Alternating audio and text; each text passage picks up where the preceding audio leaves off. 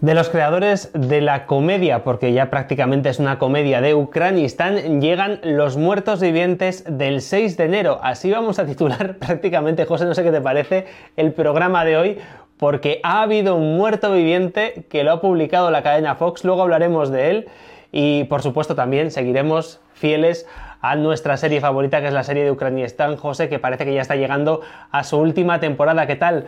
Muy buenas noches. Muy buenas noches, un gusto estar con vosotros otra semana y el programa viene cargadito. Es el game over, ¿no? Como se decían las antiguas máquinas de pinball y luego más adelante pasó a verse en los videojuegos, es el game over de muchas de las narrativas que han estado encima de la mesa. Los hermanos mayores ya han decidido que Ucranistán, la serie, pues ya ha estado demasiado tiempo en la mesa y tiene que empezar Chinastán eh, pronto y vamos a aportar hoy evidencias, pero evidencias sobre la mesa de que eh, es el último, la última temporada de la serie y que empezamos nueva serie dentro de muy poco.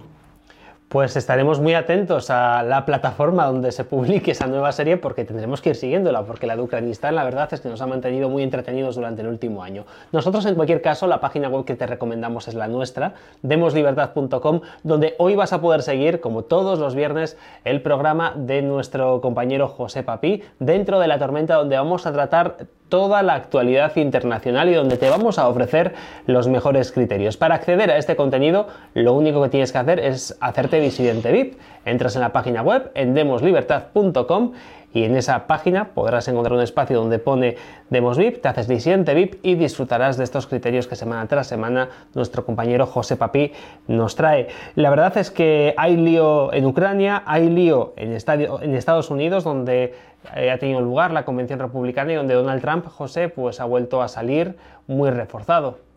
Pues así es, y mientras tanto, eh, lo que se pregunta a todo el mundo, porque esa convención CEPAC es una convención muy pro-Trump, las encuestas que han, vamos, de, que, han resultado después de la propia convención y durante la convención, pues esa distancia que tenía Trump sobre DeSantis se ha incrementado, 62% de los republicanos dicen que no les importaría que Trump volviera a ser el candidato a las presidenciales el año que viene. DeSantis está en un 20%, que no está nada mal, y Nikki Haley se ha, mm, el soufflé se ha desinflado. La verdad es que yo le he escuchado la intervención que hizo y estaba muy forzada, leyendo demasiado el guion y le faltaba em, bastante tranquilidad a la hora de hacerlo. A mí no, no me gustó mucho. Entonces, la gran pregunta que se siguen preguntando ahora es, ¿Ron DeSantis presenta libro, pero no se presenta como candidato? Entonces, vamos a ver si acaba de deshojar la margarita y se decide eh, dar el paso adelante en una semana muy interesante, como tú decías antes, Xavi, porque nos hemos encontrado que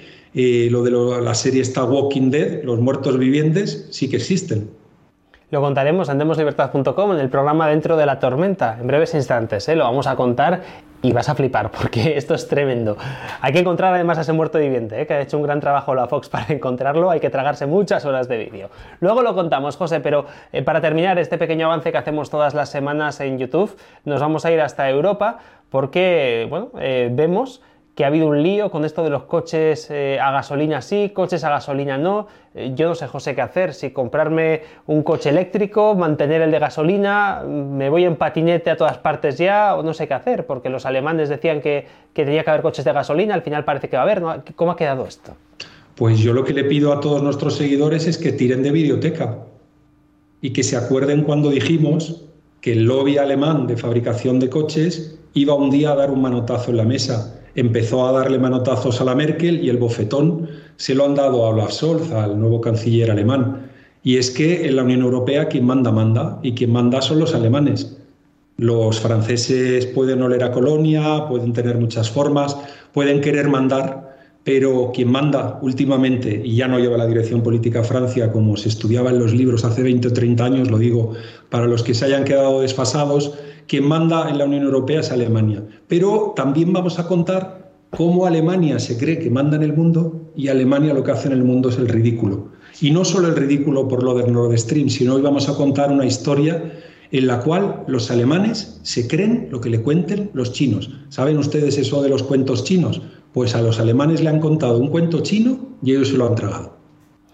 Pues todo esto lo contaremos en demoslibertad.com. Te recomendamos que entres ya en nuestra página web. Si no eres todavía disidente VIP, hazte disidente VIP y disfruta todas las semanas de los contenidos que te ofrecemos, de los criterios que nos trae nuestro compañero José Papi.